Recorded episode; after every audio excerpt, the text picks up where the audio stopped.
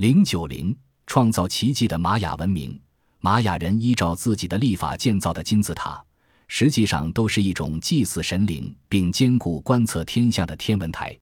位于彻琴的天文台是玛雅人建造的第一个，也是最古老的天文台。塔顶高耸于丛林的树冠之上，内有一个悬梯直通塔顶的观测台。塔顶有观测星体的窗孔，其外的石墙装饰着雨神的图案，并刻有一个展翅飞向太空的人的浮雕。这一切令人遐思万千。如果你还知道玛雅人在当时的情况下竟然知道天王星和海王星的存在，你不感到惊讶吗？他们的彻勤天文台的观天窗口不是对准最明亮的星体，而是对准银河系之外那片沉沉的夜幕。他们的历法可以维持到四亿年之后，其用途究竟有何用意？另外，他们是从何处获悉并计算出太阳年与金星年的差数可以精确到小数点之后第四个数字的？很明显，这一切知识已经超过了农耕社会的玛雅人的实际需求，而令人不可思议。既然超出他们的需要，就说明这些知识不是玛雅人创造的。那么？又是谁把这些知识传授给玛雅人的呢？在那个全世界各民族仍处在蒙昧的年代，又有谁掌握如此先进的知识呢？三神秘的圣井在彻琴伊特扎天文台附近有一口被当地人视为神圣的圣井。公元一五二四至一五二九年，在尤卡坦地区担任大主教的西班牙人迪戈戴朗达在介绍当地历史时说：“每逢大旱。”祭司们总要祭祀这口井，为祈求雨神息怒，就要举行隆重的仪式，把童男童女投入这口井中。一八七七年，美国考古学家爱德华·赫伯特·汤普森主持挖掘了这口圣井。他们从井底臭气冲天的淤泥里，不仅发掘出许多珠宝和艺术品，还有童男童女的尸骨。爱德华虽然证实了迪哥的记载。然而，这口圣井给人们带来了更多的困惑：这口井是怎样出现的？为什么当地人要把它视为圣井呢？还有，同样的井在附近还有树眼，为什么这眼井独独受到特别的青睐？距那座天文台不到一百米的丛林里，还有一眼与圣井一模一样的水井。从井壁风化波时的情况看，它和圣井极为相似，井水的深度也一样。在幽绿的色泽中闪烁着综合血红相间的颜色。毫无疑问，两口井的年代是一样古老的。许多学者只提圣井，而忽略了这口井。这口井的神秘价值在于，当它和圣井画出一条直线时，那座被称为卡斯蒂略金字塔的天文台的顶部恰恰在这条直线的中部，而且非常准确。两口井距天文台的顶部都是九百八十四码。这表示了什么？没有人能够解释，有一点至少是清楚的：这两口井应早于天文台存在，而且天文台选址是以两口井的等距离作为建造依据的。这座金字塔式的天文台属于天神库库尔坎及羽毛蛇所有，蛇形图案在玛雅古代建筑上到处可见。在热带丛林里，原来有许多美丽的花卉，可以成为绘图或雕刻的题材。然而，玛雅却不这样，他们特别偏爱蛇。从远古到现代，蛇一直是蛰居地上的爬行动物。为什么玛雅人会赋予它以飞行的能力？据研究，天神库库尔坎很可能与后来另一位天神奎兹尔科特尔是同一个人物。玛雅人的传说告诉我们，奎兹尔科特尔是位长着长胡子、身穿白袍、来自东方一个未知国家的神。他教会玛雅人各种科学知识和技能，还制定了十分严密的法律。据说，在他的指导下，玛雅人种植的玉米长得像人那么粗大。他教人种植的棉花能长出不同的颜色。奎茨尔科特尔在教会玛雅人这一切之后，便乘上一艘能把他带向太空的船，远走高飞了。而且，这位天神告诉怀念他的玛雅人，说他还会再回来的。在供奉这位贤人的天文台旁出现的这些水井究竟意味着什么？他当时出现的真实用途又是什么？又是一个难解之谜。玛雅文化的难解之谜何止是这些水井？像奎茨尔科特尔这样的神灵，是作为大传教士、律师和法官，以及大科学家和农艺师来到玛雅人中间的。他既然怀着善良的愿望普度众生，那么他肯定也会教给贫困而愚昧的玛雅先民使用轮子制造车辆，以摆脱肩挑步行之苦。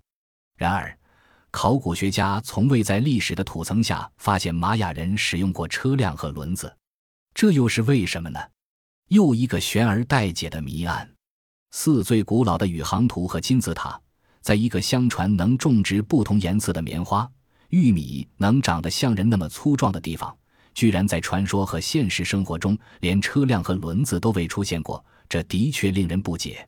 玛雅人的纪元年代也是件不可思议的奇迹。现存的各种玛雅古文字和玛雅人自己的传说，都证实他们的纪元年代可追溯到公元前三千一百一十三年。这个年份与埃及人的历史开端仅差几百年时间。这个年份看来是真实的，因为再没有比精于历法的玛雅人更了解年代了。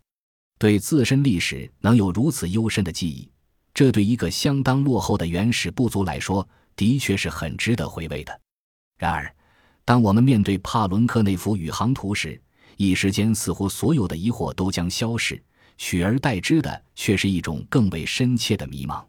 诺查丹马斯预言。帕伦克位于墨西哥高原一个荒凉的山谷里，十几个世纪以来，当地人从未关心过那幢废弃并坍塌了的神音。二十世纪五十年代，考古学家前来清理这个玛雅废墟时，他们从浮尘和苔藓中发掘了这块沉重的刻满花纹图案的石板。石板上刻绘的图画既神奇又夸张。一个人像驾驶摩托车似的，双手握着某种掌握舵向的把子，围绕在四周的是各种装饰性的花边图案。当时考古界的解释是，这是一件充分展示玛雅人想象力的画图。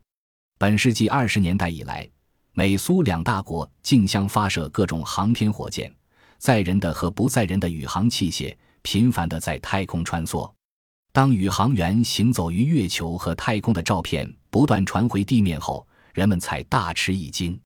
帕伦克那幅图画哪里是描绘古代神话，分明是一幅宇航员操纵火箭遨游太空的图案。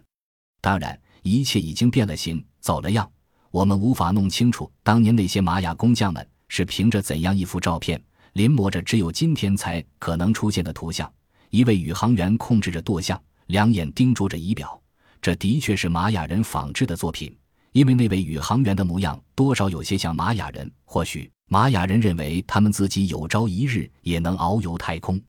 尽管玛雅工匠在雕刻时使排气管道弯曲变形为一种装饰性的花边框架，各种仪表、环状物和螺状物都顺行就是艺术化的被处理成各种图案，但一切仍可清晰的寻见。这个运载工具呈前尖后宽的形状，进气口呈钩状凹槽，操纵杆与脚踏板以及天线、软管仍被生动地描绘出来。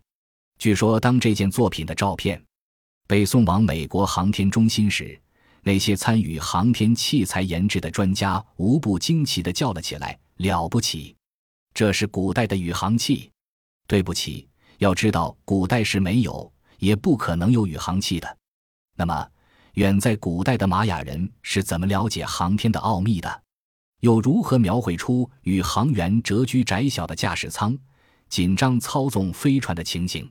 可信的解释大概只有这一种：在遥远的古代，南美这片热带丛林里可能有过一批来自外星球的智能生命，他们在玛雅人顶礼膜拜的欢迎中走出了自己的飞船，他们教给了玛雅人历法和天文知识。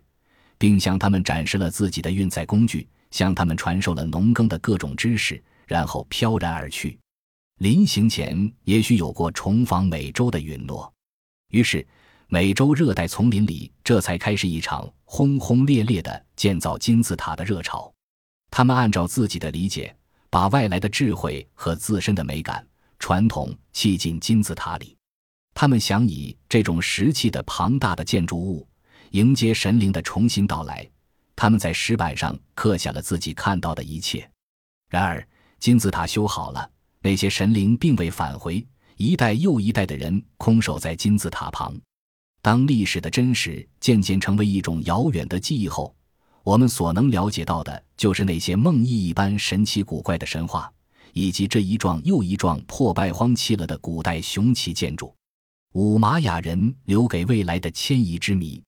美洲大陆平地崛起的玛雅文明，的确令那些学识渊博的历史学家大感困惑。